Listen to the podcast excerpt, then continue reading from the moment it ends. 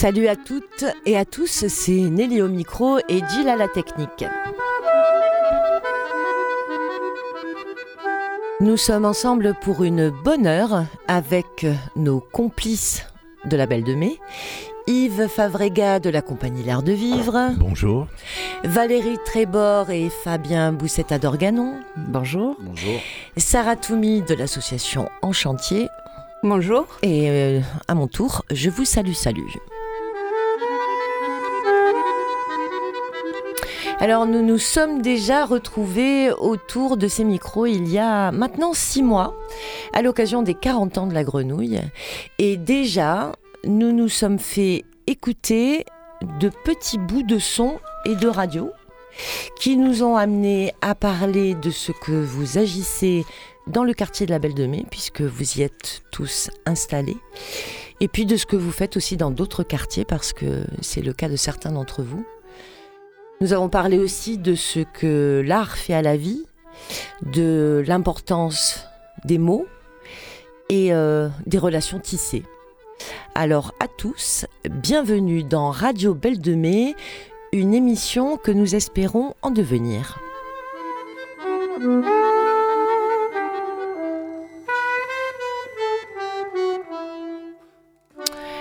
Une des règles du jeu de cette émission, c'est la possibilité que l'un d'entre vous en invite une ou un autre. Et c'est le cas, c'est ce que vous avez fait pour certains d'entre vous. Valérie et Aïssa, vous avez eu envie d'inviter. Oui, on a eu envie d'inviter euh, Zélika. Bonjour. Salut Zélika. Salut, bonjour. Bienvenue. Merci.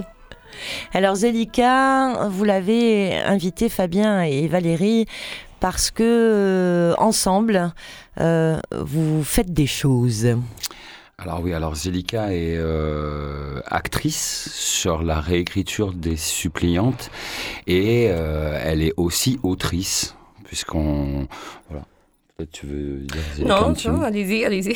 Donc voilà, parce qu'elle a eu, euh, elle a eu, euh, elle a, elle a défendu des positions dramaturgiques qui étaient hyper intéressantes sur cette réécriture, et donc à un moment donné, on a dit, écoute, prends la plume, et, euh, et on a été très très surpris de la de la densité de son écriture. Et, euh, et de sa grande théâtralité. Donc du coup, elle, elle rejoint la team euh, sur une double casquette, autrice, habitante et militante aussi du tissu associatif à la Belle de Mai et, euh, et actrice. Mhm. Euh, vous nous redites en... Allez, on va mettre un délai en 1 minute 30. Non, je rigole.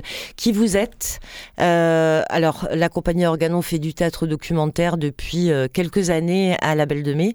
Vous y vivez tous les deux. vous y êtes peut-être pas nés, mais en les cas, vous, avez, vous Si, y si, avez on y est si, si, même né. Ouais. Et vous y avez grandi, donc c'est un quartier euh, euh, qui, qui, est, qui est presque dans votre corps, ce quartier. Euh, Qu'est-ce que c'est Organon et sur quoi vous êtes là en ce moment? Je, compléterai. vas-y. Ok. Ouais. Alors on est, euh, on est une, donc on, on- on travaille sur des principes d'art en commun. Euh, nous produisons des objets euh, d'art documentaire qui, une fois assemblés, peuvent donner euh, lieu à un spectacle euh, vivant.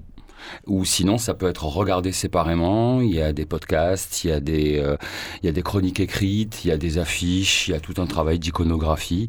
Euh, et on travaille en ce moment sur la réécriture d'une pièce qui a l'âge de Marseille et qui est une pièce qui, qui questionne la justice, le droit des femmes et l'exil. Hmm. Ça s'appelle Les Suppliantes. Et l'auteur, euh, c'est un auteur grec, Échille. Et Zélika, tu, tu as rencontré euh, la compagnie Organon comment? Euh, J'ai rencontré la compagnie par le biais de la Maison pour tous Mhm. et ils sont venus rencontrer quelques femmes. J'étais parmi ces femmes parce que je fais partie aussi du groupe Passerelle de la Maison pour tous.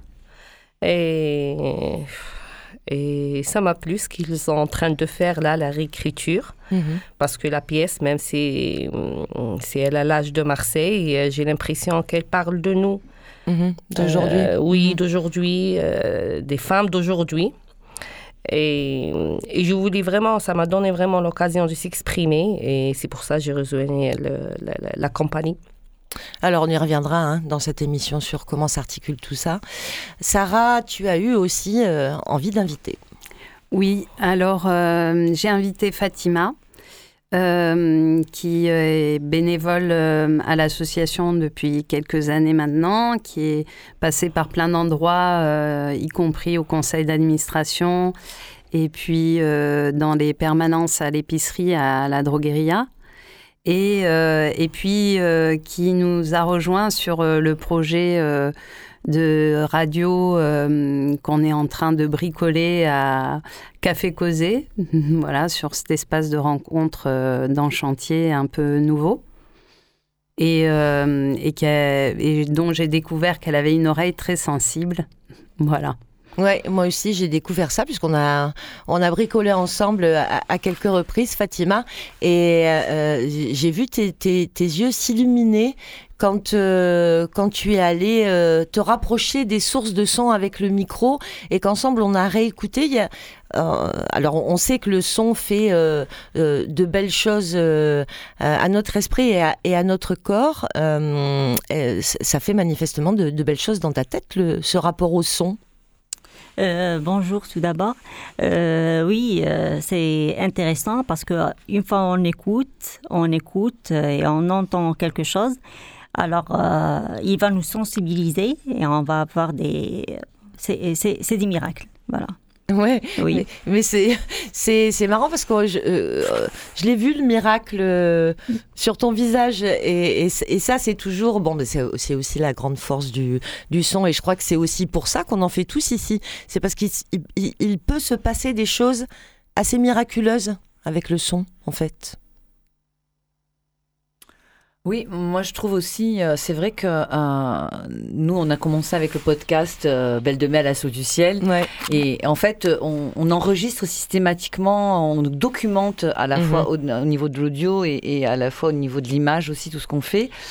Et, c'est vrai que la puissance de, de l'image est tellement forte que des fois on oublie en fait ce qui est dit. Mhm. Et, du coup là, en se focalisant sur le son mhm. uniquement, je trouve que ça ouvre encore plus de portes que l'image mhm. finalement. Alors Yves, euh, sursaute de la compagnie L'Art de Vivre. Euh, le son, toi, tu le, tu, tu, tu, j'allais dire, tu l'utilises, mais c'est, c'est, pas le bon terme. Il est dans tes spectacles euh, depuis très longtemps. Tu travailles avec quelqu'un qui est spécialiste du son. Le son, il fait complètement partie de ton univers aussi. Oui, oui, bah oui dans nos spectacles, et je me rends compte que je le fais puisqu'en ce moment je suis en train d'animer des ateliers justement mhm. avec des amateurs, enfin mélange d'ateliers avec des amateurs, des professionnels et, des gens qui n'ont jamais fait de théâtre du tout. Et, la première chose que je fais, c'est que je mets un environnement sonore pour travailler. Mhm. Et, je et c'est très bizarre parce que. Quand tu dis un environnement sonore, bah, il est sonore ou musical? Ah. Musical, musical, mhm. mais ça peut être aussi. Euh, euh, on entend la mer, par exemple. Mhm. Voilà, il y a la mer. Et puis tu racontes ton histoire. Enfin, l'histoire se raconte quand il y a la mer derrière. Voilà, c'est des choses comme ça. Et, c'est vrai que j'ai un. Je ne sais pas comment c'est arrivé, mais effectivement, la, collaboration avec, avec Pascal Gobin euh, doit y être pour quelque chose. Voilà, on a. Et effectivement la voix, la musique. Pascal Gobin qui a été très longtemps euh, professeur d'électroacoustique au, conservatoire. Oui, voilà.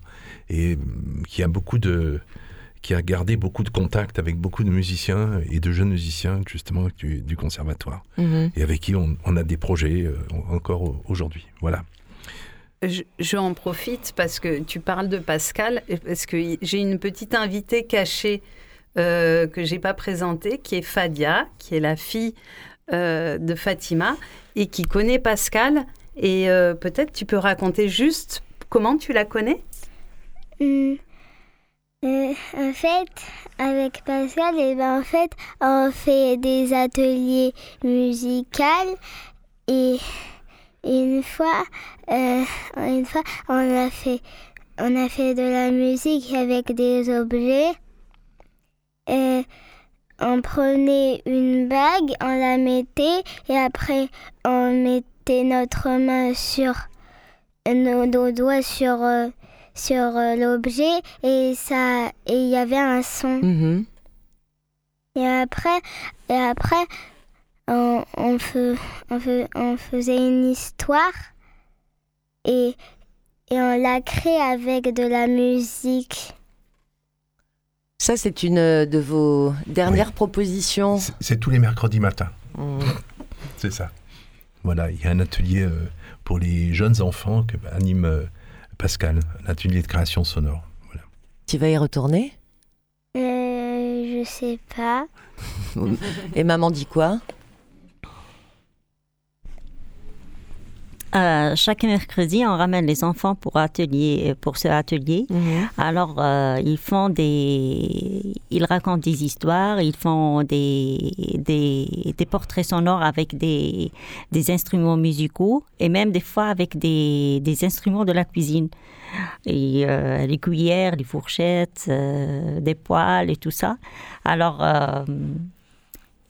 c'est une occupation pour eux et euh, euh, à travers ça, on découvre les. c'est un art, on découvre les, les dents des enfants et on oriente les enfants vers l'écoute et l'entendre. Mhm. C'est-à-dire, ils vont apprendre beaucoup de choses. Mhm. Chouette. Je viendrai un mercredi matin. Ah, ça dépend. il faudra que tu te mets à à, la hauteur des enfants. Ben oui, écoute, je me mettrai à la hauteur, à la hauteur des enfants, avec mes petites oreilles. Oui, Fatima. Moi, c'est Zilika. Zilika, ben voilà. Non, mais vous savez que moi, je rebaptise tout le monde, hein, donc. Euh... Euh, euh, que vous en parlez de chansons, bon, moi, j'ai pas une belle voix. Je ne chante jamais. Mhm. Mais la première réunion avec Organola, ils nous ont demandé de se souvenir des chansons d'enfance. Mhm. Et là, je me suis retrouvée la nuit, je suis en train d'appeler ma mère pour lui dire Maman, tu te souviens de la chanson que ma grand-mère chantait? J'aimerais bien l'écouter au téléphone. C'était vraiment une surprise parce que je ne suis pas vraiment une femme qui écoute trop de chansons, qui a vraiment. Mais elle m'a rechanté cette chanson que j'entendais en enfance et j'ai osé avec ma voix, qu'elle n'est pas belle à entendre, chanter devant tout le monde seulement pour dire ça. ouais, de l'importance comme ça de, de, ces chansons qui euh, se gravent en nous euh, et en fait un son, une voix qui, mm. qui nous fait revenir à l'enfance, qui nous fait revenir à, à des choses qu'on croit qu'on a oubliées. Oui. Et c'est vrai, euh, d'ailleurs, ce qui a fait naître l'idée du projet euh, de Radio Café Causé, c'était justement pendant le confinement euh, où on n'arrivait mhm. pas à se, à se rencontrer et on s'était dit que ben, le média sonore était une façon de continuer à, à communiquer ensemble. Et la première émission qui a, qui a émergé à la suite d'appels comme ça à contribution sonore est, est chargée de plein de chants justement de l'enfance euh, et tout, toutes les personnes euh, euh, se sont mises à partager leurs chants d'enfance, les comptines, etc. Et parfois on adore une chanson. Moi j'ai entendu pour, à Organo en réunion des femmes qui chantaient des chansons où je ne comprenais pas un mot avec d'autres langues. Mais mon Dieu, c'était beau à entendre, hein. c'était mhm. très beau. On n'a pas rappelé, Sarah, euh, tout ce que vous tricotez, vous. Euh, une des questions euh, qui, est, au cœur de vos pratiques est celle de l'alimentation Oui, et en fait, les, activités principales hein, de l'association en chantier, c'est la cantine du midi avec ses temps d'atelier formation à la cuisine tous les jours et puis l'épicerie euh, Drogueria, qui est, un groupement d'achat participatif, euh, qui, est, un espace où il y a bien plus d'une soixantaine de bénévoles permanents qui participent à la gestion de l'épicerie. Et, euh, en fait, euh, on, s'aperçoit que derrière euh, ces activités, donc la base, ça reste quand même l'accessibilité à une alimentation saine, locale, durable, mais que aussi dans le faire ensemble, mmh. il se passe beaucoup de choses de, de l'ordre de la rencontre, de l'ordre de l'entraide, du tissage de liens. Et, euh, et c'est aussi un très fort environnement sonore euh, parce que on, on est très actif, hein, c'est de l'artisanat, c'est on déplace des cagettes, on découpe des légumes. Et euh, et donc sur le projet euh, Café Causé, qui est, qui est, un espace aussi de rencontre où on peut aller plus loin, euh, au-delà des, de la partie cuisine et alimentaire. on s'est dit que c'était chouette d'avoir d'autres espaces d'expression et de mmh rencontre. Et la radio est venue euh, spontanément euh, parmi euh, les objets qu'on a envie de s'emparer de manière voilà, complètement néophyte. On n'est pas professionnel, on découvre, on essaye de, hum, d'appeler à l'aide. Ah, Radio Grenouille Nelly, comment ça marche, Reaper? On n'arrive pas à monter. Et, et, on essaye comme ça d'apprendre à faire ensemble et de, et vraiment de s'emparer d'outils euh, qui pour nous sont des, des choses importantes pour euh, faire du lien, pour s'exprimer, euh, pour se rencontrer et aussi, je crois, et je pense à ce que vous faites aussi, Organon, l'art de vivre sur le théâtre, tous ces médiums, la cuisine c'est pareil, qui sont aussi des endroits où on peut parler de choses qui sont durs de nos, de nos quotidiens hein, des habitants et euh, qui sont pas forcément euh, faciles à exprimer euh, directement, de manière mmh. crue, et que là, on passe par des biais où, où, les choses, elles deviennent, elles peuvent se dire, elles se disent à, à demi-mot, à demi-faire aussi, et, euh, et c'est un espace aussi euh, important pour, euh, pour se reconstruire et essayer de trouver des issues ensemble. Mhm. Et ces, pratiques faites ensemble, elles, elles, peuvent aussi être très joyeuses. Et, on va écouter un, un petit extrait joyeux, euh, qui est mignon comme tout parce que euh, pendant notre dernière émission, euh, je crois que vous aviez été nombreux à inviter Camardine, ou de toute façon tout le monde connaît Camardine. Je, crois que c'est vous, Valérie et, Fabien, qui, qui l'aviez embarqué avec vous. et puis il s'est tissé des choses pendant cette émission. je pense qu'on va le comprendre en écoutant le petit son qui va partir maintenant.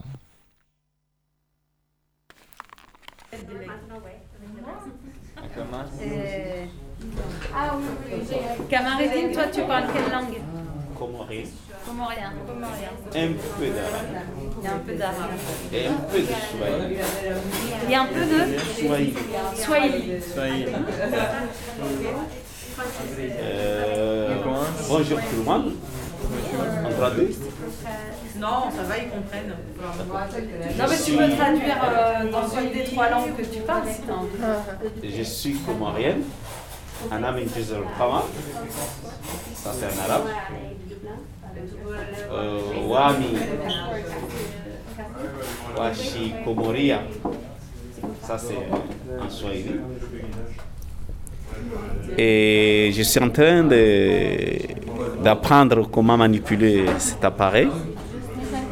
Euh, puisque j'ai d'abord la passion de la communication et à partir euh, de cette rencontre que nous avons l'habitude de, se croiser ici dans le troisième, un quartier très vivant où nous avons un collectif des habitants organisés, où par coïncidence j'ai rencontré Sarah, dans une mission radio où on a essayé d'échanger ensemble.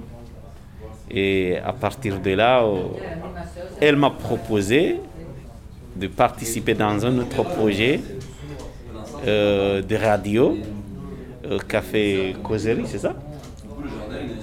Et à partir de là, on essaye de, de mener ensemble quelques formations, ateliers de radio, comme ce qu'on est en train de faire aujourd'hui. Et je profite en même temps de m'exercer. Et du coup, chacun de vous, qu'il essaye de donner quelques mots de sa langue Voilà, et, le son se poursuit. On vous le donnera à entendre à un autre moment. Vous accueillez un groupe, Sarah, c'est ça hein C'est ça qui se passe? Oui, oui, c'était un groupe euh, de, de langue, d'apprentissage de, français langue étrangère, donc avec des gens qui venaient euh, des quatre coins du monde. Et euh, c'est Nicolas Dugiptis qui me les a présentés et ils sont venus nous rendre visite. Et c'était très joli quand on a fait cet atelier ensemble, toutes les trois, euh, Sarah, Fatima. Euh, donc, on a fait un petit atelier de montage pour euh, faire en sorte que Sarah et Fatima vous vous appropriez les, techniques, les petites techniques de, Reaper. Et donc, tu es venu avec ce son et, je, trouvais ça hyper joli que cette rencontre plateau puisse donner lieu comme ça à, un espace de pratique par Camardine qui, tu le sais, Yves, prend parole euh, et, micro euh, sans souci. Ah ben, là, en ce moment, on, travaille ensemble. Il fait partie de l'atelier de l'atelier théâtre que je mène, et c'est très. Nous, on a fait des propositions de travailler sur le théâtre classique. Mhm. Donc, euh, on, a appelé ça Florilège. Donc, c'est des petites scénettes, des petits extraits, et il travaille sur la cantatrice chauve de Jeanne Ionesco, et il est absolument formidable.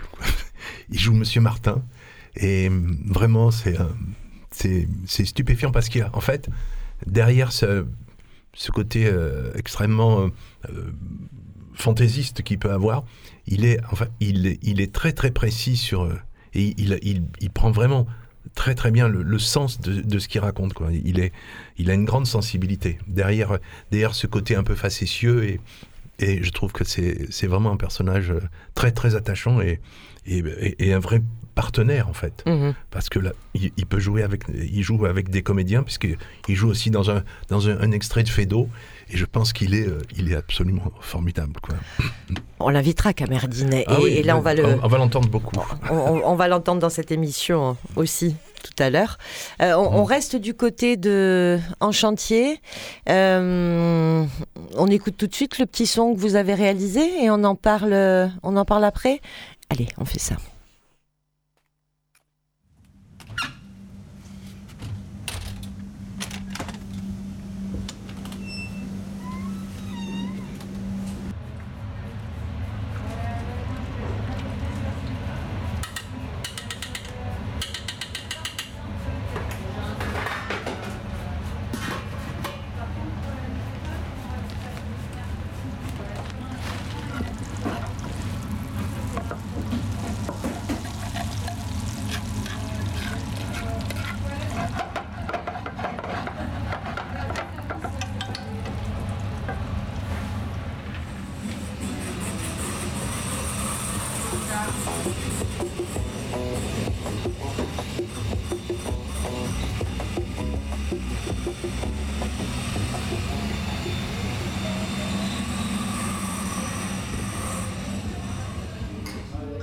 Bonjour monsieur, euh, soyez le bienvenu chez En Chantier. Euh, on fait des portraits sonores et on, veut prendre euh, des avis des gens qui viennent souvent. Est-ce que vous venez souvent ici ou de temps en temps Je viens très souvent. J'habite la rue. Et comme c'est tellement bon, c'est tellement pratique que ça vaut pas la peine que je cuisine chez moi.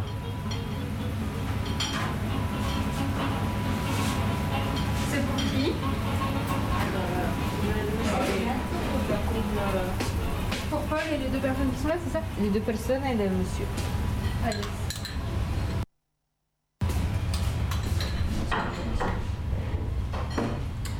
Merci. beaucoup. Et Paul, il a déjà mangé, il en est où? Euh, Dessert. Dessert pour lui pour Anthony.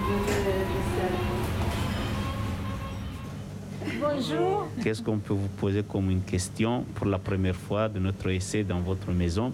Qui nous paraît si intéressant. Comment vous appelez d'abord, madame? Moi, je m'appelle Agatha. Est-ce que vous pouvez nous expliquer un tout petit peu de ce que vous êtes en train de faire ici? Alors, moi, ce que je fais, c'est que je forme euh, Guillaume, qui est nouveau, à, à être permanent à la droguerie. Voilà. Alors là, je fais du thé. Parce qu'on a besoin de se réchauffer.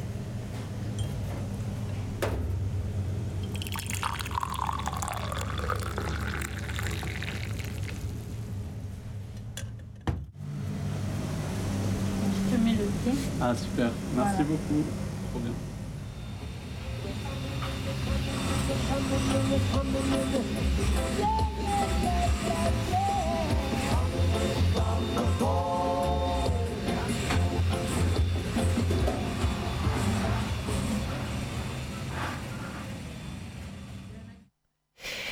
Petit bricolage, comme tu le dis, petit bricolage euh, sonore, Sarah. C'est votre premier, ça fait quoi son premier petit bricolage sonore? Euh. De l'entendre à la radio.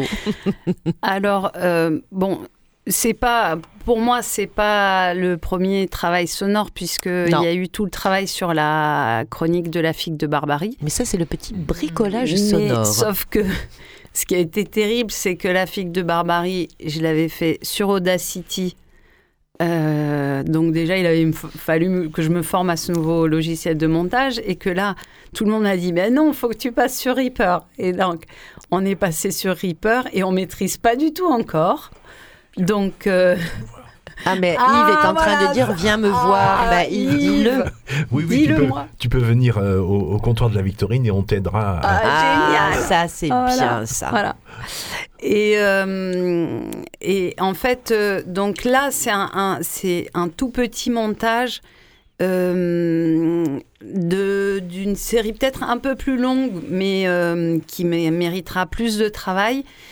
qui est qui, qui fait suite à des, des temps d'atelier euh, sur... Euh, on a fait quoi, Fatima? Au moins cinq séances où, euh, où on allait avec l'enregistreur et on, déambulait dans les différents espaces, donc dans la cantine, dans l'épicerie, etc.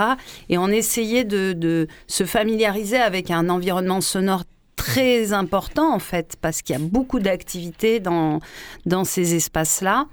Euh, et, on, est, on a essayé de commencer à, repérer des choses qui, parlent de, tout ce qui se passe euh, dans, le lieu. Et Fatima, tu veux rajouter euh? par contre, aussi, on fait même des ateliers pour enfants le mercredi après-midi et on enregistre même ça. Des fois, on enregistre ça. Et et voilà. Oui, l'enregistrement était, et euh, comme tu en, tu en parlais aussi, tu disais euh, Valérie que vous documentez. Alors euh, là, effectivement, il y a un, autre type d'intérêt hein, qui est celui de documenter votre travail. Mais en tous les cas, l'enregistreur devient comme ça mm. un objet présent et les oreilles sont en train de aussi de se déployer. Et la question du choix est en train d'arriver aussi parce que le son est extrêmement prolixe. Euh, alors qu'est-ce que je fais? J'enregistre un petit peu, beaucoup. Est-ce que je fais stop, pas stop? Est-ce que je m'approche? Est-ce que je m'éloigne? Je fais un détail, un plan large Enfin, toutes ces choses-là. Mmh. Et moi, ce que je, Sarah, tant que tu disais, euh, voilà, au niveau des outils, des difficultés, donc euh, Yves euh, qui dit, bah ouais, vous pouvez venir. C'est vrai que je trouve que ça serait, ça serait pas mal. Enfin, on le fait déjà, mais enfin là, voilà, c'est l'occasion puisqu'on en parle et qu'on est là ensemble d'échanger peut-être comme ça sur des problématiques un peu techniques. Euh, nous, on a deux, deux, euh, deux personnes dans l'association. Donc, c'est euh, Solène Charas qui est, qui est notre, notre employé et Roman Panzer qui est plus dédié au son, à la musique et qui se forme sur le tas. Et en fait, c'est vrai que constamment, ils ont besoin en fait aussi d'échanges de, avec des autres personnes qui travaillent sur le son. Donc ils en ont eu un petit peu avec toi. Euh, donc Solène, on l'a envoyé faire un stage sur le podcast. Mais voilà, donc euh, je sais que Roman, il, avait discuté avec Pascal euh, et que c'est vrai que c'est quelque chose, voilà, qui, ça serait peut-être intéressant à échanger. Pascal pourra apporter beaucoup, je pense, à Roman. Ah ben il n'y a pas de doute, oui, oui. Non, mais c'est, ah, alors on va s'organiser un petit atelier collectif. oui, oui, il n'y a pas de souci, oui. Et ça lui fera très plaisir à Pascal de faire ça. Oui, je pense, ouais. Donc vous, votre lieu, on n'en a pas parlé, Yves, c'est le, le comptoir. Oui. C'est euh, là où vous êtes installé, c'est là où vous continuez d'être installé, malgré, parce qu'il y a des malgrés au comptoir. Comment va le comptoir? Oh bah, euh, c'est, euh, on, résiste toujours, on est toujours là, on attend, enfin on n'attend pas, on, avance, on avance à notre façon. J'ai, j'ai l'impression de que que on, on c'est un espèce de destin, la, marginalisation, quoi. On est, on est marginalisé, je pense, mhm. on est complètement marginalisé. Je crois que ce qu'on y mène euh, je sais pas, il y a des choses qu'on partage ici euh, qui nous paraissent être fondamentales, et pour d'autres, euh, beaucoup moins, je pense. Mm. Et ce qui fait qu'on a, on, c'est comme s'il y avait une espèce de tolérance à notre existence, mais il n'y avait pas un, réel, un réel soutien, engouement pour ce qui est, pour cette façon de de faire de l'art et de la culture et de, et de l'action culturelle quoi. Mm. Je pense qu'on est on est un certain nombre là à à défendre des pratiques. Euh, euh, c'est-à-dire que je n'imagine pas de faire autrement qu'avec tous les gens avec qui je travaille là, puisque je pense qu'on on parle de, on parle de, d'une espèce de, on, forme en fait une, communauté, une communauté, euh, voilà, extrêmement, extrêmement importante, importante pour pour la vie. le, c'est pas vivre ensemble, c'est penser ensemble, c'est être ensemble, je sais pas. Voilà. Et je crois que ça, c'est important. Et, c'est vrai qu'on on aimerait que le comptoir de la Victorine soit apprécié pour, cette, pour ces valeurs-là, défendues, aidées, euh, réhabilitées, mais c'est très très long. Voilà. Alors, bah, moi j'ai une petite question du coup sur ce que tu dis. À savoir, euh, tu es, notre aîné dans les pratiques artistiques ici. Moi, je me souviens un petit peu des années 90 où des pratiques artistiques un peu en miroir avec celles que vous faites étaient un peu plus disséminées sur le territoire et que j'ai l'impression et je te questionne sur ça du coup j'ai l'impression qu'il y a un recul et que les derniers territoires euh, réels euh, à pratiquer cet art-là sont confinés à la Belle de Mai. C'est-à-dire que est-ce que la situation de grande précarité dans laquelle est ce territoire-là ne nous oblige pas aussi à penser en commun et à, trouver des articulations communes euh, plus, plus, de façon plus radicale à la Belle de Mai que sur le reste du territoire? Euh, je sais, sais pas, enfin, je, me pose la question. Euh, je crois qu'il y a des gens qui, bossent sur d'autres territoires, hein, je sais pas. Après, moi, je, connais bien les, les, gens qui, des arts de la rue qui essayent aussi de, de, de mener des, des, travaux comme ça. tu vois, je pensais à, aux copains de, de Générique Vapeur ou des gens. Enfin, tout un, tout un monde. Quand, quand ils étaient installés dans les anciens abattoirs, il y avait une espèce de pôle comme ça important. Mhm. Et, le fait de les avoir institutionnalisés dans la Cité des Arts de la rue, ça, ça fait perdre beaucoup de choses. Voilà. Beaucoup de choses. et ça ne veut pas dire qu'au au fond, ils ne, sont pas toujours, sensibles à défendre ces valeurs-là ou, des, pratiques de rapprochement et de, partage et d'échange, parce qu'il ne s'agit pas d'apporter la bonne parole, ni de, mais c'est une histoire d'échange, d'échange. Je crois que euh, tout ce qui est concerné les, les droits culturels, par exemple, ce qui est hyper important, c'est pas de permettre à des gens d'accéder à la culture, mais c'est de partager leur culture de partager. On a autant à apprendre des autres qu'on a à leur apprendre nous. Mais, donc, et, c'est cette fabrication-là qui me paraît. Alors, ce que tu dis, ah, excuse-moi parce que j'ai pas répondu vraiment à ta question. Euh, je, je sais pas. Euh, des fois, j'ai l'impression qu'on est un peu comme dans une, dans une réserve d'Indiens, quoi. Tu oui, c'est un peu. Euh, je, je, pensais à Astérix. oui. Je pensais. Parce que si tu veux, il, y a encore une pratique qui est liée à un lieu. En fait, parce que ces pratiques-là continuent à exister, mais que ça soit rattaché à un lieu. J'avais le souvenir de lieux dans Marseille dans les années 90 qui permettaient, qui n'étaient pas la Criée, qui n'étaient pas euh, le théâtre de la Joliette, mais qui étaient des équipements intermédiaires où tout le monde avait l'impression que l'équipement lui appartenait parce que les pratiques étaient plus croisées, moins descendantes. Bah, surtout, ils ont disparu, ces lieux. L'absorption, la, euh, l'absorption, par exemple, je, je, me rappelle de, ces théâtres comme le théâtre de l'Anche, qui mm. avait, qui avait, qui avait, euh, qui était un théâtre très ouvert en fait, mm. qui avait et qui présentait des, des pratiques, euh, tu vois, une certaine façon de faire et d'être dans le quartier du panier. C'était, c'était très important. Ou même, les Bernardines, avec ce, théâtre qui, qui, se voulait être un, théâtre expérimental. Mais c'était hyper important que ça existe. Et la fusion-absorption euh, du gymnase avec les Bernardines, du, nouveau théâtre Joliette, qui était avant la minoterie, qui était un théâtre aussi ouvert et qui a disparu parce que effectivement cette façon de, d'institutionnaliser c'est comme si ça faisait disparaître euh, l'âme de quelque chose. Voilà. Oui, et en même temps, euh, je me dis que c'est justement là le moment, et c'est peut-être ça qui se passe aussi euh, dans ce qu'on est en train de faire les uns et les autres. C'est que bah, du coup, c'est à nous, c'est aux habitants de s'emparer, de créer des espaces et, de s'emparer des outils pour, pour faire eux-mêmes, mener eux-mêmes leurs pratiques qui, euh, pour moi, euh, ce que j'ai découvert dans ce qu'on bricole, nous, euh, en chantier, c'est que c'est en fait c'est plus que des pratiques artistiques, c'est vraiment des espaces de soins. Hmm. Alors c'est intéressant de vous entendre dire toutes ces choses-là. Et ce qui me venait à l'esprit, c'est euh, qu'en fait la, Belle de Mai était pour moi le tiers-lieu parfait, très à la mode hein, ce terme, hein, tiers-lieu. Euh, mais pour moi, la Belle de Mai, c'est un vrai tiers-lieu en fait. C'est un vrai territoire dans lequel des pratiques très diverses qui arrivent de, terrains euh, différents un geste très artistique, euh, un geste de contestation sociale, euh, un geste de solidarité. Tout ça arrive à se, à, s'entendre, à se répondre de loin ou de très près.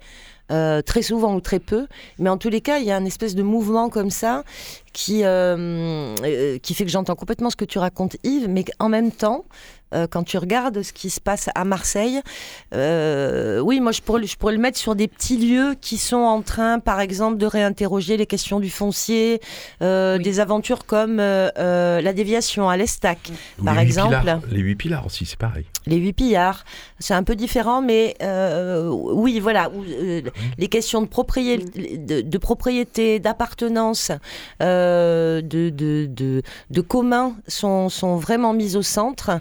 Euh, des, des, des, luttes de, de, territoire comme ça, ce qui se passe à Miramar par exemple. Enfin, voilà, certainement les choses se déplacent. Euh, les choses se décalent un peu. Et, et, là, la Belle de Mai, il y a, il y a vraiment cette, cette, dynamique très particulière de laquelle vous participez et qui est augmentée par euh, euh, des, des, expériences bah, que vous avez, que, auxquelles vous participez ou, que vous avez co-créé. On, va mmh. écouter là un son sur le CHO3. Ça aussi, c'est très particulier à la Belle de Mai quand même, ce comité des habitants organisés.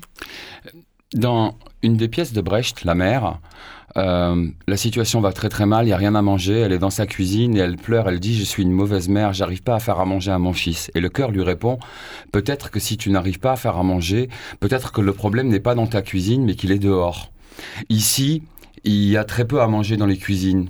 C'est ce qui fait qu'on sort c'est qu'on est obligé de trouver à mhm. l'extérieur de nos cuisines, et je parle même artistiquement, à l'extérieur de nos cuisines artistiques, on est obligé d'aller chercher dehors, voir bah, éventuellement euh, de quelle énergie procède ce qui se passe à la drogueria avec un, avec un chantier. De quelle énergie procède ce qui est en train de se passer au comptoir de la Victorine.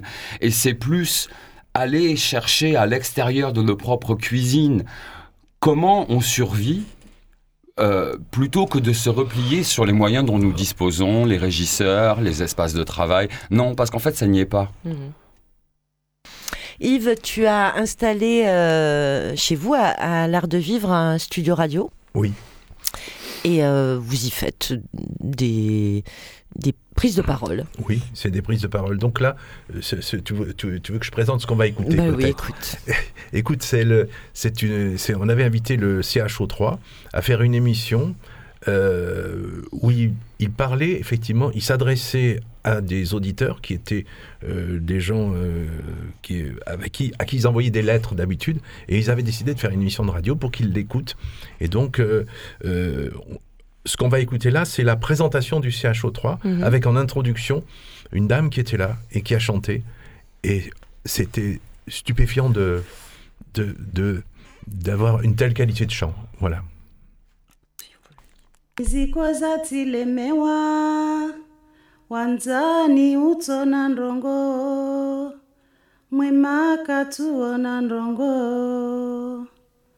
kuzohamba kuzorenda koturuba konema wadazindo maisha tsabuni wono salama kudosibiria wadoeshelea kudosibiria wadoeshelea shajandro jeshi liyohindro shikakamakana bomro. Mwezi baye swibiria bayeuvasa usaya shajandro jeshi liyohindro shikakamakana bomro. Mwezi ngarana swibiria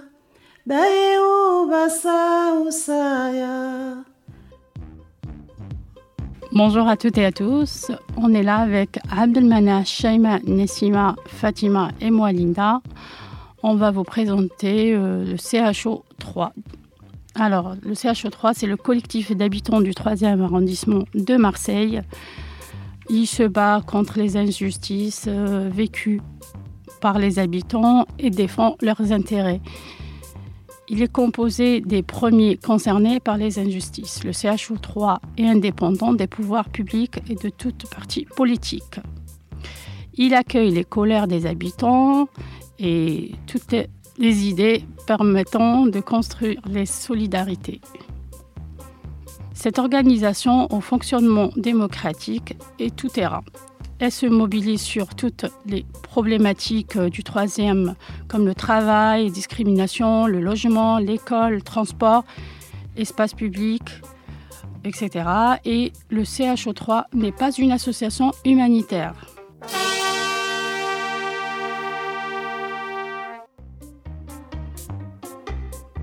هو التجمع السكاني المنظم الذي يكافح ضد الظلم الذي تعاني منه السكان ويدافع عن مصالحهم.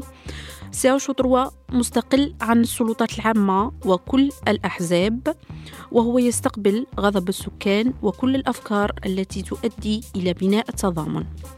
هذه المنظمة تشتغل بديمقراطية وفي كل الميادين وتحشد كل مشاكل المنطقة الثالثة من عمل تمييز سكن مواصلات مدرسة وأماكن عامة. والسي شطروا ليس جمعية إنسانية.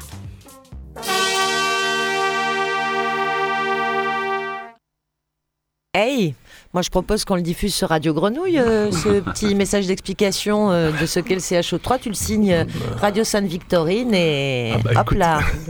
oui, mais je, je l'ai aussi en comorien, si tu veux. Ah ouais? Moi, je veux bien, je, oui, te, oui. je te fais le montage avec parce qu'on on avait fait comme ça pour que tout le monde puisse entendre et avoir accès. Bien sûr. Parce que quand ils écrivaient, Oui. euh, ils n'arrivaient pas à ce que tout le monde comprenne bien. euh, voilà. Ok, alors avec euh, la, la- la version comorien signée Radio Sainte-Victorine avec plaisir et effectivement ce chant d'introduction qui est d'une euh, beauté mais incroyable. C'est magnifique. Incroyable. Parce qu'elle elle arrive seule à rendre compte d'une mélodie qui est presque au-delà de la voix. Mm. En fait, les silences, ils continuent à chanter. Ah oui, c'est très, très très bon. voilà. Euh, Zédika, d'ailleurs, cette, cette chanson, euh, ça a résonné de façon particulière ou pas? Puisque tu, tu parlais de, de chansons tout à l'heure. Ah, oui, bien sûr, parce que j'ai essayé de, de comprendre un peu, parce qu'il y a dans le comorien quelques mots en arabe. Et oui, j'ai compris euh, quelques mots. Quand il dit salama, c'est euh, euh, bienvenue, bon Mhm. rétablissement et ces trucs. Et j'ai essayé, euh, la chanson, de- d'essayer de, comprendre ces quelques mots, ce mélange entre nous, les Comoriens, et la langue arabe et la langue euh, comorienne.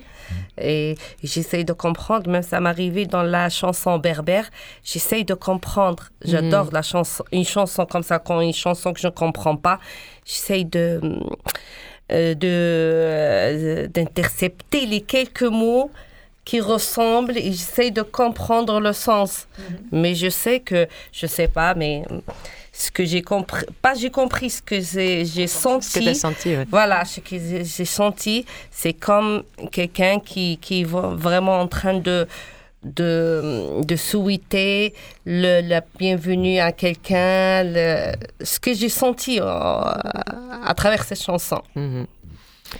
Fadia, tu as, levé le doigt? euh, C'est Fatima.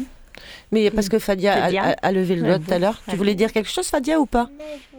Allez, il faut juste le dire dans le micro si tu veux dire quelque chose. Hop, on le tourne. Euh, oui. Non, je voulais juste montrer quelque chose à ma mère, c'est tout. Ah, d'accord. Fatima, tu voulais parler Oui, je voulais parler euh, ce qu'elle a dit euh, Zouzou tout à l'heure. Elle a dit même si on ne comprend pas les mots, mais à travers la tonalité, à travers le, le, le, le chant qu'elle a fait, la dame, c'est euh, tout ce qui est art se transmet par sentiment. Hmm. C'est-à-dire, elle chante avec, euh, avec ses sentiments, avec son, son soi, ce qu'ils disent. C'est-à-dire, euh, on a compris qu'elle souffre, qu'elle a besoin d'aide, qu'elle se tient, qu'elle s'accroche, et elle se tient. Voilà. Hmm. C'est très beau, on peut tous avoir une interprétation en fait de ce chant-là. Ouais. Euh, il introduisait donc ce, chant-là. Euh, oui, tu, oui, Moi, je voulais dire seulement, je voulais ajouter quelque chose. Quand une chanson me plaît, soit en français, soit euh, ou un texte par exemple, j'adore le traduire mhm. parce que c'est tellement beau quand on traduit un texte, quand par exemple parfois ça m'arrive de voir un texte, d'écouter une chanson en français, je dis ça, ça va donner un très joli son si on la traduit en arabe. Et ça m'arrive beaucoup de le faire avec les textes de la suppliante. Ah oui. avec les textes des, suppliantes, puisqu'on on, va passer euh, aux suppliantes et, et euh, à ce que vous êtes en train donc de, de, mettre, à ce que vous avez mis en chantier avec déjà une un, un, moment partagé euh, qui s'est fait. Alors, je ne sais plus trop quand. C'était le 6 euh, février dernier. Février, oui, aux grandes tables. Ouais. On a mis ensemble les différents euh, ateliers de manufacture artistique qu'on mène auprès des, du groupe de femmes, des adolescents, des enfants. voilà, donc on a partagé un moment de de, de, de, voilà, de, ces ateliers-là, de ce spectacle. Mais aussi, on a partagé aussi un repas que les femmes ont, ont préparé. Mhm. Et euh, une, on a fait une collecte de, vêtements qui a servi de décor et ensuite qui ont été euh, distribués aux personnes euh, qui, Voilà. Mm. Et là, on est aussi euh, dans, les dynamiques euh, qui se portent euh, au comité des habitants organisés, duquel vous faites partie, qui vient croiser aussi la chronique qu'on va écouter tout à l'heure. comment, comment, ça, comment ça se tisse Comment, comment pourquoi? Bah, en fait, dans le, bah, nous, donc on fait partie effectivement du, collectif des habitants organisés, mais une grande partie des femmes euh, aussi enfin je crois que toutes les femmes presque. Enfin il y a peut-être une petite partie qui, qui, ne, qui, qui, sont simplement à la MPT dans le groupe Passerelle, mais je crois qu'une très grosse partie, Zélika, tu, tu, me, tu peux dire peut-être? Oui, euh, moi aussi je fais partie de, du collectif, collectif et mhm. de MPT aussi, mais la plupart des femmes, à part une ou deux seulement qui ne font pas partie de... Du CHO3 De CHO3 parce que euh, soit ils ont déménagé, ils veulent continuer à soutenir les, les, les, les habitants de la Belle de Mai, hmm. soit ils n'ont pas entendu encore parler parce que moi personnellement, ça fait que six mois que j'ai entendu parler du CHO3 et j'ai pas hésité. Hmm. J'ai directement. Euh, oui, puis il y a des femmes effectivement aussi qui étaient qui connaissaient pas le CHO3, des mamans de, de, de, jeunes qui sont venues par leurs enfants en fait dans le projet. Euh, on les a rencontrés au collège et euh, voilà, une, maman qui a dit mais en fait ce, texte c'est moi. Et du coup, elle est venue, donc après on lui a présenté le CHO3, etc. Voilà. En fait, je pense que c'est c'est un petit peu, euh, on va dire le, bras Enfin, je sais pas, sais pas si on peut le dire comme ça, mais au niveau artistique, de, du CHO3 euh, avec Organon. C'est un Mhm. peu ça. Mhm. C'est et, et en même temps, c'est des allers-retours avec euh, ce qui se passe euh, euh, avec euh, le- les organisations, euh, les, les- les- différentes luttes, les campagnes menées par le CHO3. Mhm. Elles sont aussi euh, inclus dans le travail qu'on mène. C'est très très très euh, c'est très tricoté tout ça en Mhm, fait. Euh, mhm. D'ailleurs, dans la chronique euh, qu'on va qu'on va écouter, euh, voilà, il y a une, euh, une un atelier animé euh, par euh, par le CHO3 sur les papiers. C'est ça, la question des droits. Les questions des droits, est, ouais. est très au cœur Mm. de ce que vous faites en ce moment. Ouais. La question des, des droits est très au cœur de la démarche d'émancipation du CHO3, avec des luttes d'ailleurs qui ont, qui ont réussi. Euh, ce qui est, alors là, ça, il faut le dire, mais mille fois, parce que les luttes qui réussissent à l'heure actuelle, mais mais il y en a plus, il y en a pas. Euh, Il y a une lutte là qui a été euh, réussie, euh, l'obtention du- d'une réduction pour euh, les transports, c'est ça? C'est ça, oui. Tu veux en parler, Zélika? Non, c'est pas l'obtention, c'est euh, c'est une loi qui existe déjà, mais qui n'était pas appliquée à Marseille, à Bouches-de-Rhône, qui était appliquée d'autres. euh, mais, mais cette lutte a obligé euh, le département à appliquer la loi. Mais euh, il y avait la loi à Paris, à Toulouse, mais Bouches-de-Rhône, ils ont toujours refusé d'appliquer la loi Oui, la depuis 20 ans. métropole. La métropole, Mhm. c'est la lutte à obliger la métropole à appliquer cette loi. Merci. Je vous en prie. Merci, c'est toujours très important de mettre à jour comme ça euh, ces droits qui sont les nôtres et qui ne, et qui ne nous sont pas accordés. Donc, euh, important de les demander D'où l'importance de la traduction. aussi. Ouais. Euh, tout à l'heure, on disait, on s'est fait écouter beaucoup de choses. Et, et c'est et c'est- c'est- c'est toi qui disais ça, Fatima, qu'en fait, euh, euh, écouter, c'est c'est s'entendre. Mhm.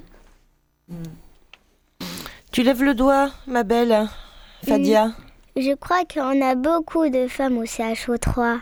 Ouais, c'est vrai. C'est vrai. Toi aussi, t'en es euh, du CHO3 Tu participes un peu, Fadia?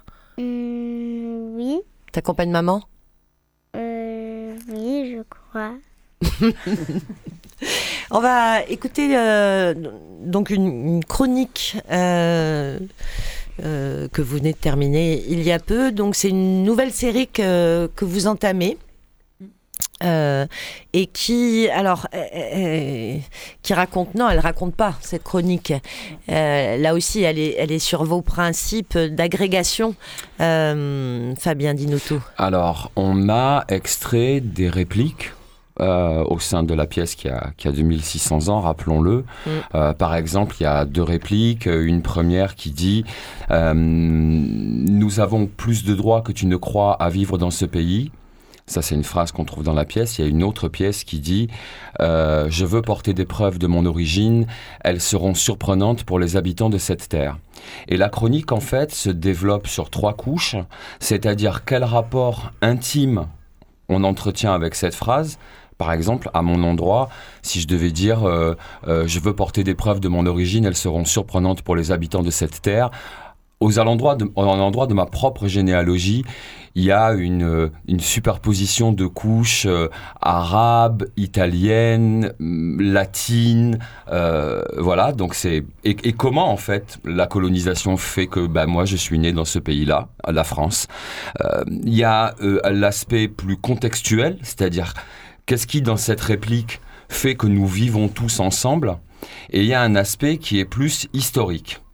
C'est-à-dire comment on peut déconstruire la preuve de ses origines dans un rapport à l'histoire objective. Et on essaie toujours de tisser le trois, les trois, l'histoire, le politique et l'intime. On écoute la chronique. Est-ce qu'elle a un titre, cette chronique? Bah, c'est le titre de la phrase, c'est ça. Je veux donner des preuves de mon origine. Elles seront surprenantes pour les habitants de cette terre. Alors on peut l'écouter euh, quand on passe devant une de vos affiches. Euh, elles sont euh, sur les murs du quartier. Oui, tout à fait. Donc, pour le moment, il y a la première, c'est euh, Nous avons plus de droits que tu ne crois à vivre dans ce pays, mais bientôt va sortir la deuxième avec la deuxième chronique. Ce sont de grandes affiches qui, je crois, sont... La première est bleue. Oui. Voilà, donc cherchez le bleu sur les murs de la Belle de Mai. Mhm. Et puis, euh, on peut l'écouter aussi sur euh, les ondes de Radio Grenouille, comme euh, tout votre travail sonore.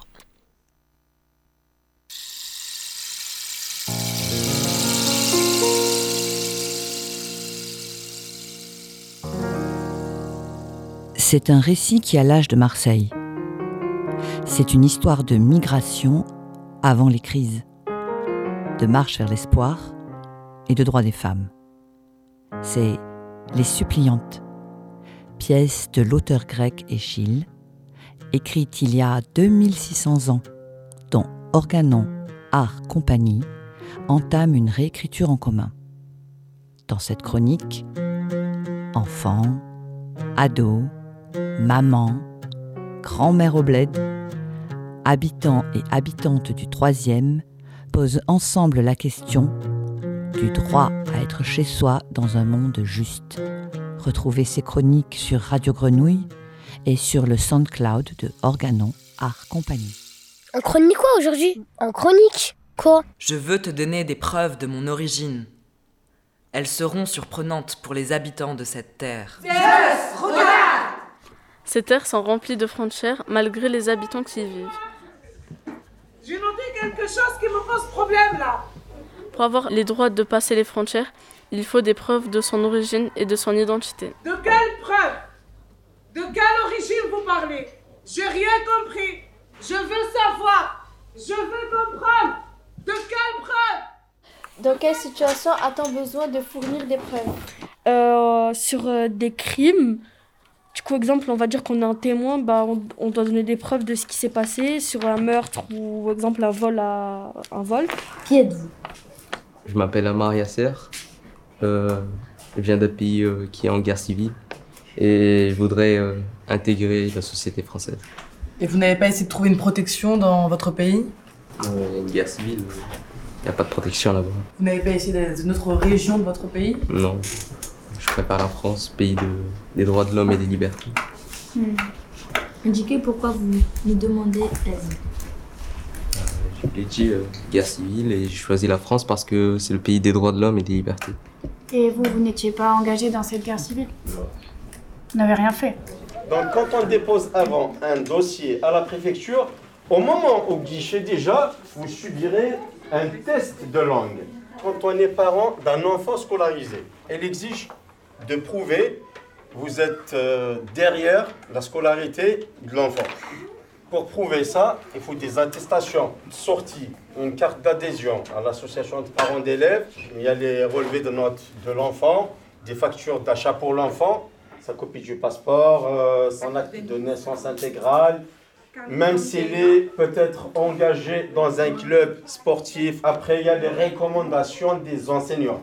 Ils vont dire que l'enfant, il est assidu, il est discipliné.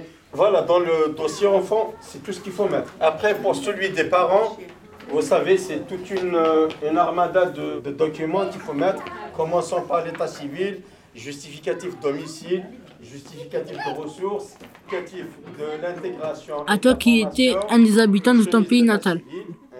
À toi qui fuis ta terre à cause de ta famille. À toi qui as une double identité. À toi qui as des droits plus que personne. À toi qui n'as toujours pas oublié tes origines. À toi qui as des preuves pour prouver que tu es innocent. À toi qui es sorti des partis à un pays inconnu et passé les frontières. Tout document qui prouve que vous étiez là, il faut que le document porte votre nom et prénom, votre adresse et porte une date. C'est très très important. Je suis née à Marseille. Avant l'indépendance, eh ben oui, quand l'Algérie était française. J'ai mon extrait de naissance, elle est là de Marseille, en 61. Et mes parents et mes grands-parents, ils ont fait la guerre. Moi et mon frère, on est nés les deux en France. D'accord, donc tu es française. Malheureusement, j'ai pas le papier français. Malheureusement, j'ai le... j'ai pas le papier français. La préfecture, c'est pas qu'elle a le choix, mais elle a la libre appréciation d'évaluer votre présence sur le territoire français. Donc c'est la préfecture qui regarde les preuves de présence que vous avez. Elle a une marge de manœuvre. En fonction des preuves de présence, elle peut dire Oh, mais en fait, euh, vous n'étiez pas 10 ans. Parce qu'entre le mois de septembre 2016 et euh, de novembre 2016, vous n'avez pas de preuves. On a fui. On est parti de nous-mêmes, fuyant des hommes, braver les vagues de la mer, pour aborder à cette terre d'Argos, d'où nous venons car nous descendons de la génisse, pourchassés par la mouche. Quel meilleur pays pour trouver refuge Dans nos mains. La guerre a détruit nos maisons, on n'a plus rien, on est en train de fuir. On a faim, on a soif, on n'a rien à mettre. Et si tu veux, on peut te raconter l'histoire. Et que... J'ai besoin d'avoir les preuves que vos ancêtres étaient vraiment ici et ont été ici Monsieur, moi, mon grand-père, il s'est Nous sommes les descendants de Io. Il s'est battu pour votre liberté. Il est blessé. J'ai la preuve qu'il a été blessé dans la guerre contre la euh, contre l'Allemagne. Il s'est battu pour la France. Il a failli mourir pour la France. Et mon père, il a encore des balles dans ses pieds. C'est vous qui avez décidé. Mon arrière-arrière-grand-père, il est mort pour la France. Pour prouver qu'on a des liens en France, des liens forts avec des personnes en France. Il faut que les liens avec les personnes en France soient stables, anciens. Et, proches, et il faut que les, liens, ce soit des personnes de l'entourage proche. Quoi. C'est des attaches, donc du coup, vivantes. Les ancêtres, on s'en fout en fait, en gros. Non mais, non mais, Sauf s'ils ont combattu pour la France. Ah oui Quelquefois, les ancêtres qui ont combattu pour la France peuvent donner des droits. Mais pas toujours. Hein, c'est euh, tout petit. Mais il y en a. C'est possible. C'est possible. La dernière fois, je discutais avec ma tante et elle m'a dit que son père, ça veut dire mon grand-père, il était venu faire euh, la guerre ici. Euh, pendant la Deuxième Guerre mondiale, il faisait partie des tirailleurs sénégalais, mais il n'est pas resté. Il est venu, il a fait la guerre, après il est vite rentré. Ils nous ont donné le choix quand ils ont embarqué nos grands-pères dans leur guerre. Ils sont retrouvés, les pauvres, là, dans une guerre où on ne comprenait rien, contre un ennemi où on ne connaissait même pas, sauf qu'il était là au premier rang, il devait tuer ou être tué. Mon arrière-grand-père, il est né en 1901. Pendant la Première Guerre mondiale, il y avait l'armée française qui sont venus prendre quelques soldats pour combattre contre les Allemands, etc. Du coup, ils ont pris euh, un groupe de jeunes un groupe de jeunes kabyles en leur promettant euh, des choses, euh, la, nationalité, etc. Donc en fait, il est parti, il a combattu la Première Guerre mondiale. Du coup, euh, ça lui a plu, de... donc il a resté quelques années ici en France et il a eu la nationalité française du coup. Il a travaillé ici pendant quelques temps et puis il est retourné en Algérie et il a fondé une famille. Voilà. Après, il y a l'histoire du coup de mon grand-père. Je sais juste qu'il est sorti de, il est parti combattre à l'âge de 16 ans. Ben, c'était la révolution algérienne du coup. Mais je sais juste qu'il était moudjahid. Mais nos grands, c'est nos grands-pères qui se sont bâtis pour leur terre. Et c'est nos pères qui ont nettoyé les ruines de cette terre, ils l'ont rebattu. Et maintenant, ils nous disent qu'on n'est pas assez digne de cette terre. Soudain, on n'est plus assez instruit, assez blanc. On n'a plus les yeux assez clairs. On n'est plus accepté ici. Vous comprenez, les filles? Vous comprenez de quoi je parle? Parce que ça fait vraiment mal. À chaque faille politique et à chaque faille économique, ils nous pointent du, doigt. À chaque fois, ils nous pointent du doigt. Et on est là, dans chacune de leurs guerres électorales. Ils nous mettent au premier rang. Et ils nous obligent cette fois pas à se battre, seulement à être tués. Je vais donner des preuves de mon origine. on vous présente un, dossier comme ça, avec toutes les preuves de présence, tous les mois, etc. Notre position, c'est surtout pas. Pourquoi surtout pas? Parce que vous allez arriver à la préfecture. Vous allez justifier les preuves de présence, de bonne intégration. Vous allez en mettre 10 par mois. Vous donnez ça à la préfecture. La préfecture a dit Ouah, super Le prochain, il arrive, il en donne 10 par mois. Ouah, super et celui d'après, il arrive et il en donne un par mois. Et là, tout d'un coup, la préfecture va dire Ah bah non. Non, moi j'étais habitué à 10 preuves par mois, ça me va. Donc maintenant, je veux 10 preuves par mois. Protéger, on va se filmer, on va se brûler ici. On a des droits, on va se battre pour avoir droits. On va se battre pour avoir nos droits. On a les droits. Et tout le monde va voir, l'Union européenne, le monde entier va voir que vous avez refusé La honte, honte à vous Honte à vous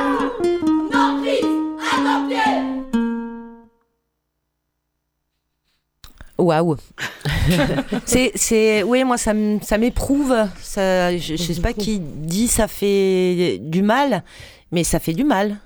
Ça éprouve cette question euh, de l'obligation de donner les preuves de qui on est. C'est ça, ça suffit. En fait, je pense qu'il y a en filigrane une suspicion qu'aucun citoyen français ne supporterait. Et c'est une suspicion euh, qui, je pense, est très fort un héritage colonial, et l'héritage colonial, il, enfin, c'est pas seulement les enfants de colonisés ou les enfants de décolonisés que ça concerne, c'est l'histoire de la France. Mmh. En fait, ce travail-là, ce qu'on essaie de faire, c'est de corriger euh, le mauvais cadrage de la photo de famille. Mmh. Parce que sur la photo de famille, il manque pas mal de gens. Et, euh, tant qu'on n'admettra pas, c'était une femme pendant les émeutes de, sur, euh, sur le décès qui ont entouré le décès de George Floyd, une jeune femme américaine blanche qui était en pleurs. Et le journaliste, c'était un journaliste européen qui lui disait mais pourquoi vous pleurez en fait C'est pas votre communauté qui a été touchée. Et la, jeune fille s'est effondrée au sol et disait Mais c'est mon histoire. Eh c'est mon histoire. Voilà. Je pense que c'est mmh. c'est ça qui nous terrorise un peu, c'est que ce qui est notre histoire ne devienne qu'une anecdote pour certains de nous. Et tant que ça restera une anecdote que pour certains, ça ne rentrera pas dans l'histoire collective. Mmh. Zélica, tu es présente dans cette euh, chronique? Oui, c'est moi qui ai écrit le texte. Mhm. Et c'est moi qui ai dit oui, ça fait mal. Ça, je ne l'ai pas écrit. Ça, parce que j'étais en train de lire le début de mon texte. Mhm. Et je voulais vraiment que les filles m'écoutent, écoutent ce que j'avais à dire. C'est pour ça que j'ai dit écoutez-moi, les filles, ça fait mal. Mhm. Et j'ai enchaîné comme ça parce que à chaque fois maintenant, moi, quand il y a un débat politique ou quand il y a des élections, j'essaie plus jamais de, de m'immiscer parce que je trouve qu'on est toujours là, on est la cible, on est mhm. euh, ce que j'étais en train de dire. Que maintenant, je suis tellement fatiguée que j'ai plus ni l'envie ni le courage de parler parce que je sais que je ne veux pas être dans le rôle de la victime parce que je refuse ce rôle, je ne suis pas victime. Et, mais J'essaye, par exemple, si je je ne parle pas parce que je sais qu'on va, si le, le français est juste me victimiser, mhm. c'est ces gens dans ce genre de discussion. Alors maintenant, j'évite toute discussion concernant les élections ou quelque chose comme ça. Je trouve que du coup, euh, enfin, ce genre de, ces, de textes euh, mis en, en, jeu, etc., et puis là, en chronique, ben ça, ça, ça dépasse toute discussion. Enfin, voilà, enfin, je sais pas comment d'autres le, percevront. C'est vrai que là, nous sommes tous très proches nos façons de, de penser. Euh, je serais très curieuse de, de, de, connaître euh, le, le ressenti euh, de d'autres personnes qui ne sont pas du tout de notre bord, on va dire, et de notre façon de penser, et voir qu'est-ce que ça, est-ce que ça provoque quelque chose en eux ou pas. Mhm. Enfin, ça provoquera forcément quelque chose. Mais oui, parce qu'il y a la question de la puissance du témoignage. Oui, c'est ça. Mm. Oui, moi, je trouve que c'est un peu. Euh, on, a du mal à faire des commentaires. Euh, moi, enfin, moi, je me sens. Et ce que tu disais, euh, c'est notre histoire. Mm. Oui, c'est notre histoire. Mhm. Et comment dire Plutôt que ce que tu dis, c'est d'être victime, je pense qu'il faudrait que, que ce soit inscrit dans les droits. C'est-à-dire que ce soit inscrit dans des textes que les, droits soient... Parce que c'est une atteinte aux droits, en fait. Et il y a quelque chose qui doit, manquer dans les textes et qui devrait être inscrit dans les textes pour qu'on ne parle plus du tout de ça. Enfin, et que ce soit inscrit euh, comme un droit. Voilà. Et pas... Euh, euh, vois, je crois, que être victime d'une chose pareille, c'est inimaginable. En fait, euh, c'est ce que, ce que tu disais, euh, on a envie de s'effondrer en larmes quand on, on entend ça parce que parce qu'on se rend compte que c'est pas euh, que c'est une conquête encore. Il y a quelque chose à conquérir mhm. et qui n'est pas qui n'existe pas et qu'il faut absolument conquérir. Voilà. Alors, tu vas garder la parole parce que tu as amené un, un, son où, je crois que là, il y a une, une forme de, de, bah, de, cri aussi. Voilà, c'est après, le contexte politique et social aujourd'hui, c'est vrai que ça, ça, me, ça me touche énormément. Mhm. Et, ça, ça suscite euh, en moi de l'inquiétude parce que ce, que je viens de dire là pourrait même, être, même, même ne pas être évoqué. Mhm. Voilà. Moi, je suis pour défendre euh, ces droits-là. Et voilà. Et donc, j'ai effectivement, j'ai associé un texte de Kamaredine qui, qui l'avait qu'il avait gentiment dit, euh, justement, au moment où on avait fait cette émission de radio. une, une, vieille chanson de, qui a aujourd'hui 35 ans d'un, d'un groupe de punk. oui.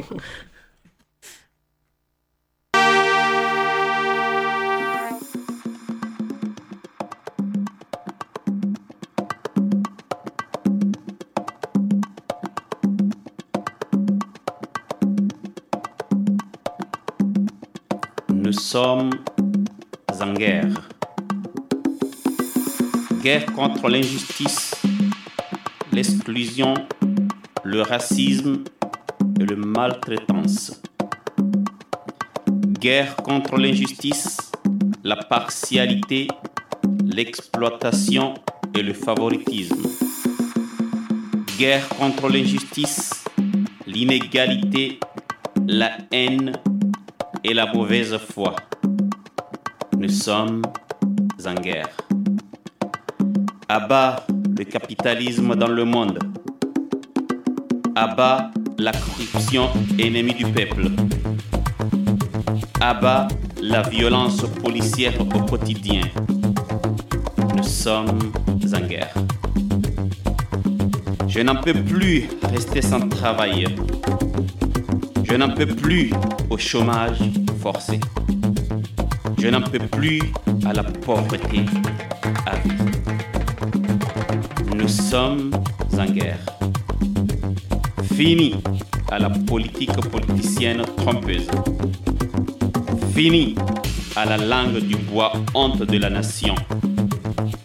Fini à la démagogie sans fin.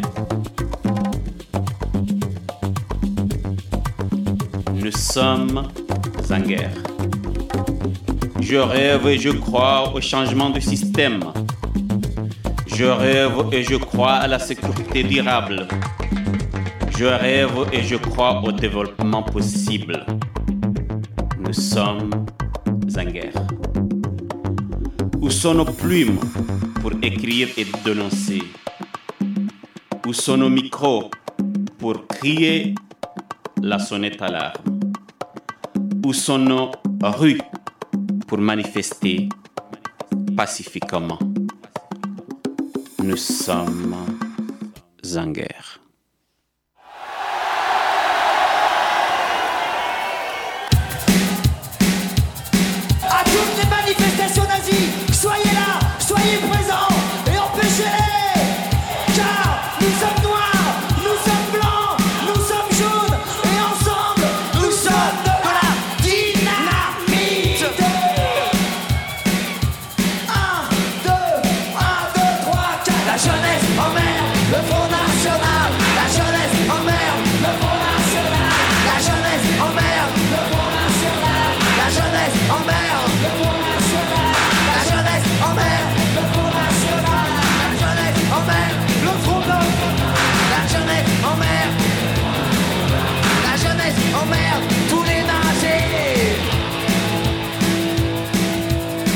Française.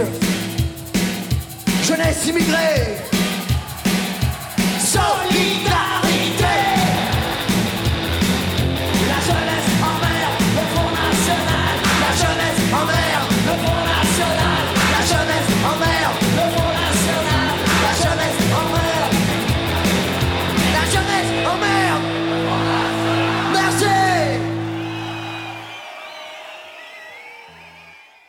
Excellent, bah, je crois que ça, ça, ça dit ce qu'on pense tous, quoi. Et on n'a pas besoin d'être nécessairement jeune pour emmerder les rassemblements nationaux, les fronts nationaux et tout ça. C'était les Berruriers Noirs euh, et Camaridine. Et qu'est-ce qu'il a pensé de cette association Camaridine Je, je l'ai pas, je, il l'a pas entendu. Il va découvrir Il ça. va découvrir euh, ça. Il va, dé- découvrir ça, mais mais je à suis- la radio. Oui, ouais, à la radio. ça, moi je pense que ça, ça va lui plaire. hein. J'espère. Hein, a priori, ça devrait le Mais, booter. mais- mais du coup, en fait, t'as as, travaillé comment? C'est quoi le son derrière Camaridine C'est des, c'est- en fait, c'est des, des pillages que je, que je fais régulièrement sur des, sur des musiques que j'entends et, et qui, et je l'ai monté, je l'ai monté et ça s'est fait, euh, ça s'est fait automatiquement. J'ai même pas, euh, j'ai- après, j'ai- je, je pense que j'ai un petit peu recalé la voix de Camaridine en le faisant, mais Parce qu'en fait, nous, du coup, on a une proposition. euh, alors, nous, on fait, Ah, euh, ouais, on fait une, euh, on fait une- tous les 4-5 mois, on va faire une sortie du projet euh, La réécriture des suppliantes. La prochaine sortie, c'est le 19 juin au Grand Table à Marseille. Et j'aimerais bien qu'on puisse euh, accueillir le public sur ce son. Sur, ce, sur le ah, son oui. de, de, de, de Camaridine. Cam- Est-ce que tu es capable de faire, euh, tu sais, ça me fait penser euh, euh, au, au début de la tech, euh, ou au milieu de la tech, dans les années 90, il y avait, euh, t'avais des sons que tu pouvais avoir comme ça en, en 5 minutes, Mm. et puis t'avais euh, le remix euh, EP euh, avec la version dub, la version 10 Ah oui. minutes, 11 minutes. Mm. Donc s'il y a une, si, moi j'aimerais bien une version euh, un peu plus étirée, qui permette qu'on on le remette pas en boucle, mais peut-être un peu plus étiré. euh, Mais c'est, en fait, c'est, un pillage. hein. C'est, des, des morceaux de musique qui sont euh, euh, que j'ai retrouvés. Je peux te passer, je peux même te passer tout le tout ce que j'ai trouvé dans cette musique. hein. C'est, beaucoup plus long. hein. C'est beaucoup plus long. En fait. Voilà, parce que le Nous sommes en guerre est, euh, et, et, Est voilà. assez raccord avec euh, votre proposition est assez raccord et en même temps, euh, c'est pas de la chanson réaliste non Mhm, plus. ben oui. Donc il y a un bon son derrière, il y a de bonnes basses Mhm. et euh, voilà, donc c'est un moyen euh, un peu plus convivial de dire nous sommes en guerre. Ah oui, oui. Alors, euh, on, on va vous laisser discuter puisque en fait, on, on va euh, clôturer notre émission maintenant. Euh, merci à vous tous d'avoir été là. Merci euh, Valérie et Fabien de la compagnie Organon. Euh, merci Zélika de Passerelle, euh, de, aussi, du hein. CHO3 Et et des suppliantes euh, revisitées, euh, une réécriture des suppliantes proposée par, euh, par Organon. Merci Sarah de l'association En Chantier que l'on peut retrouver euh, à la cantine du midi, à la drogueria et au café Causé, bien évidemment. Euh, merci Yves euh, de la compagnie L'Art de Vivre qu'on peut retrouver au comptoir et puis euh, ici et là aussi. Voilà. Hein Ici et là. On pourra peut-être tous se retrouver pour la belle fête de mai. Alors j'ai complètement oublié la date, deuxième week-end de mai, 20, je 21, crois. 22 20, 21, 22. 20, 21, 22. Mais le programme n'est pas encore définitif, donc on ne vous le raconte pas.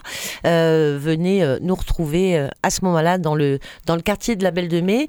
Et on va se quitter, Djilali, avec une, une musique, un petit clin d'œil pour euh, euh, une artiste qui s'appelle Lola Lee et qui, avec Clément, un, duo, un duo euh, Château Forte, euh, auquel, euh, duo auquel le festival Avec le Temps et avec la complicité de Radio Grenouille a fait une proposition de promenade sonore.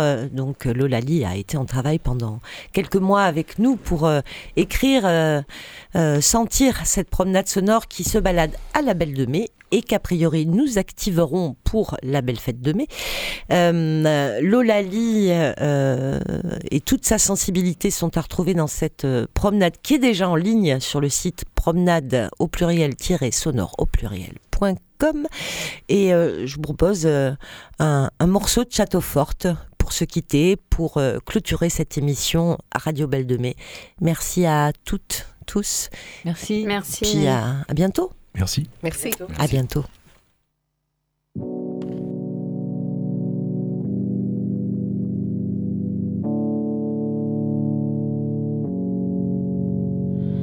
Lorsque la nuit tombe, comme ça je vois dans les étoiles tous ces petits yeux qui me regardent. J'imagine le ciel tout plein de ton regard astral, j'imagine tes yeux. Si la mort en trombe te prend ta rage grande dans ses bras, je ne pleurerai que ton silence. La beauté du siècle rayonne entière dans tes pas, j'en serai son ombre. Danse, danse pour ne pas oublier, caresse le sol de tes pieds. Tombe encore, s'il te plaît. Tombe amoureux d'un feu follet.